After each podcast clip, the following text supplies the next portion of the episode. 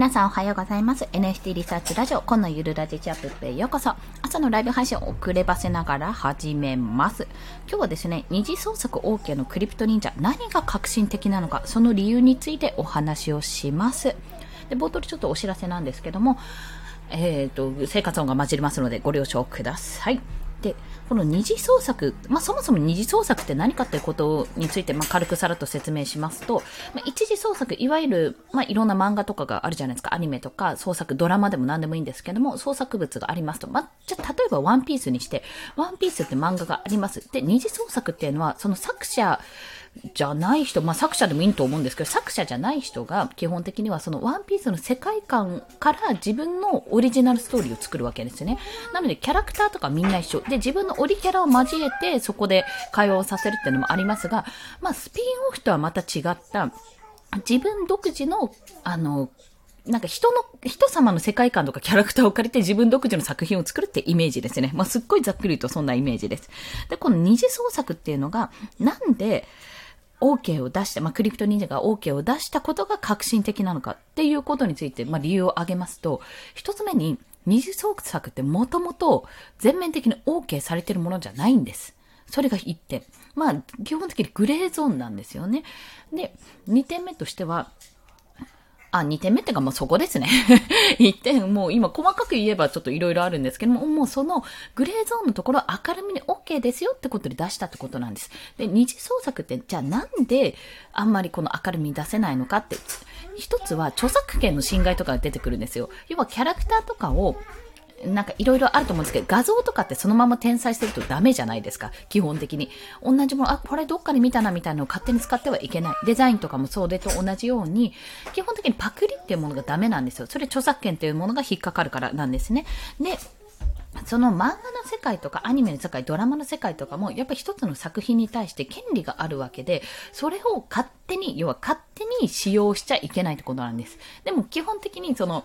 そこのちょっと抜け穴っていうところがあって、そのままコピーしたものを使っちゃいけないけど、極論ね、極論なんですよ。えっと、例えばディズニーとかそういうの結構強いですが、えっ、と、じゃあミッキーさんがあって、そのイラストをコピーして使っちゃダメだけど、それを、例えば写す、自分で模写するとか、写すとか、そういったものを商用目的じゃなくて、まあ、販売とかの目的じゃなくて、自分がただただ趣味で、あの、書くとか何かしらで使うっていうのだったらありてか、引っかからないっていうような状況だったんですよ。すっごいざっくり言うと。こういったね、学童の世界でもすごいあって、あの、要は、買ったものとかじゃなくて、自分たちでじゃあミッキーさんのイラストを使った塗り絵を作ろう、あ、塗り絵を塗りたいねってなった時に、あの、まあ、ダメなんですよ。基本的にコピーしたり。まあ、ミッキーさんだけじゃないけど、基本的にコピーはダメだから、まあじゃあちょっと写し紙、自分たちで写して、それを、それに色を塗ってみようっていうような形。そうすると個人の創作物になるわけなんですよね。で、それを売ったらダメだけども、売ったらもう完全アウトだけ、売るんじゃなくて単純に楽しむだけだったら全然いいよっていうところだったんですよ。そういうふうに権利っていうのをちゃんと、権利は守られているわけなんですね。じゃあ二次創作ってじゃあどういうことかっていうと、結局販売しなければセーフなのかっていうと、またそこも微妙なところで、販売しないと何が起こる、あ販売しなくてもダメな場合ってあるんですよ。で、それは何かというと、まあ、あの、作者が世界観を壊してほしくないとか、作者が、作者がというか、まあ、作品自体がその二次創作があることによって、まあ、世界観が歪められてしまう、影響が及んでしまう場合なんですね。まあ、これっていわゆる図解とか要約とかもそうなんですけども、あの、あれ、ラジオとかね、例えば本とかの要約図解とかあるけども、あれもすっごいすっごい極論言ってしまうと、あれ見ればいいよね、本買わなくていいよねってなっちゃうと困るわけですよ。要は出版社的にはそれは、あの、営業妨害になってしまいますよね。本の作者とかにしてみれば。でも、あれをきっかけに、ああ、じゃあ本もっと読みたくなったなって人が読めるようになったら、それはすごく、あの、営業妨害じゃなくて、もうむしろ、販売促進の活動になるわけですよ。そういった微妙なラインがあるので、大前提として作品に対してね、その作品が好きで作品をもっと広めたいって気持ちがあって自分の世界観をこう演出してる。まあ趣味の範囲だったら趣味の範囲でそれでまあいいとしても、それがあまりにも、うん、例えばなんかすっごい、明るい、めちゃめちゃ明るいキャラなのに実は暗かったです、みたいな勝手な設定作って、え、こいつ実は暗いんだよね、って、あ、こいつこういうことしそうじゃない、みたいなことを、読者が思っちゃって、それで作品から離れてしまうとかだとダメなわけですよ。まあそういうこともあって、二次創作って非常にグレーなゾーンで、非常にあの、難しいところだったんですよね。それはすごく私は気持ちはわかるし、自分自身もすっごい20年以上前に、あの、夢小説とか書いてたくらいなので、その辺はやっぱりわきまえなきゃなってとこはありました。で、クリプト忍者が何がすごいって、それを公式であなたはいいですよ、あなたはいいですよとかじゃなくて、基本的にガイドラインに沿ってれば、まあ、自由にどうぞ創作してくださいってことを出したわけなんですよ。で、これ、これね、あの、本当にすごいことで、まあ、要は日の光を 浴びながら二次創作活動でできるってことなんですよ。要は、でも、そうすると何が発生するかって、クリプト忍者、その一次創作部分じゃなくて、じゃあ二次創作、一次創作より二次創作の方がいいから、そっちの本を、なんか買っちゃおうとか、要は二次創作の方が人気が出ちゃったり、一次創作の方のね、売り上げに影響が及ぶんじゃないかっていう風な懸念があって、まあそういうところからも二次創作ってダメっていう、ダメっていうかなんか、あんまりいい風に見られないってところがあったんです。でも、それも、いや別に全然いいよって、クリエイターさんがそれで稼げるならいいよってところでクリプト忍者出してるわけなんですよ。まあそれは、もともと漫画家さんとか、あの、クリエイターさん、クリエイターさんというか作品を作る方、ドラマの脚本の方とか、そういう方がいる中で、どこまで共有するかってやっぱり別ですよ。それは人それぞれなんで、なんで二次創作 OK にしないんだよってことを責めるのは筋違いなわけです。ただ、このクリプト忍者に関しては二次創作のガイドラインがあって、それに沿ってれば OK ということも出したし、公式というか公認か公に認めるの公認の、あの、公認二次創作っていう形で申請すれば出せるサイトもあるわけですね。二次創ってところで。そういう形で結構二次創作自体をあの応援してる、まあそこを推奨してるような部分があるわけです。まあそれは一重に、やっぱり今まで同人活動とか二次創作をされていた方が、まあこの微妙にグレーゾーンなんだよな、でも自分の好きを表現したいからってやってた方が、やっぱり基本的にね、すっごい画力とか、ストーリー構成とかそういったスキルを持ってるのに、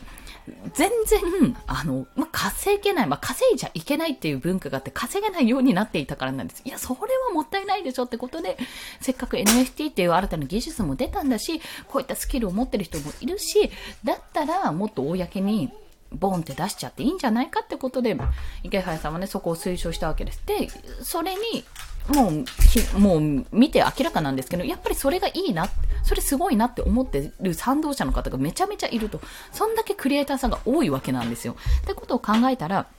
まあ、これ日本だからこそできたことなんですけども、この二次創作 OK っていうことを出したクリプト忍者っていうのはめちゃめちゃ革新的だったわけですね。で、この動きがじゃあ他のえっと、ところに出るかって言ったら、まあ、NFT クリエイターの中ではもしかするとコレクションの中では出るかもしれないですけども、基本的に、あの、今アニメとして出てる、メディアとしてもうすでに出されてるものが二次創作 OK になるかって言ったら、基本はね、結構難しいんです。まあ難しいと言われてるし難しいと私自身も感じています、そこは。まあなぜかというと、やっぱり権利問題もそうだし、あの、作者だけの問題じゃなくなってるんで、その配信会社とか、例えばいろんなところがね、噛んでるので、そういったところで難しくなってるだろうなとも感じます。で、そういったことがどんどんどんどん遅くなれば遅くなるほど、やっぱり新たに始めた人の方が、どんどん二次創作 OK だよってことで、こういう広告宣伝効果にもなるし、その経由で、あ、やっぱりこれも面白いんだなって、その一次創作の方に、あ、こんなに愛されてるのなんだろうって一次創作見てみたら、え、こういうのが今流行ってるんだ、いいねいいねってなるし、まあ、ちょっと、諸刃の剣な部分があるんですけども、一次創作のね、人気があってこそっていうのもあるので、まあだからすごくいいやり方だなと思うし、そこからね、クリエイターさんがどんどんどんどん、二次創作クリエイターさんが稼げるようになったら、それはもう本当に素敵な、今までなかった、今まであんなにコミケとかで大きなところになってるのに、売り上げ自体は全然原価、いや、原価とトントンどころか自分の作業時間の時給分は多分含めてないので、全然もう大赤字の部分だった産業が、すごくまブラックだったわけですよね。そこがめちゃめちゃ日の目を浴びることになる日の光を浴びるような形になって本当に一つの商業として事業として成り立つようになるんじゃないかっていう素敵な展開になるわけです。まあそんなことがあって今回二次創作 OK のクリプト忍者っていうのがめちゃめちゃ画期的だと。で、この動きはおそらくね、どんどん出てくるはずです。どんどん出てくるでしょ。だって、デメリットがないですもんね。基本的に、あの、コラボみたいな形で、ある程度、やっぱそういうふうなことをやる方は、ある程度の、あれがあるんですよ。ちゃんと節度があって、これをやったら作者が嫌る。てか作者が嫌がることは基本的にしないんですよ。本当にそういう人たちは、リスペクトしてる方々が多いと思うので、で考えたら、あの、そういういろんな形でね、表現ができるようになったらいいなと思う今日この頃でございました。はい。まあ、そんな形でちょっと二次創作について若干熱く語ってしまいましたが、結構ね、あの、私も想像する側だったので、割と日本、あ前にも言ったから日本人はっていうとちょっと語弊があるかもしれないんですけど、結構この既存のものからこういう風なのあったら面白いやなっていう風にさらに展開していくような考え方って私は日本人は割とうまいんじゃないかなって思ってるんですよ。01というより1からいろんなことを考えるっていうの。で、そういうふうに広がっていって今の技術とか今の生活が成り立ってる部分が少なくともあると私は感じてるので、今回もし NFT やってみたいなとか書いてみたいなっていう方は、まあ、クリプト忍者から着想を得てそこで二次創作をするっていうのを一つの取っかかりにするのもありですし、まあ、そこからね、クリエイターとして名を馳せていって有名になっていって自分の作品をコレクションを作るるでもありだし、逆のパターンも全然あり、宣伝効果としてもできると。まあ、詳しいことは、あの、公式、公式コミュニティっていうのかな 無料で入れるコミュニティがあるので、まあ、そちらで確認してみていただければと思います。まあ、そんな形で本日は二次創作 OK のクリプト忍者何が革新的だったのかという理由を説明させていただきました。はい。ね、引き続き創作活動を楽しんでいきましょう。コンでした。では、また。ありがとうございます。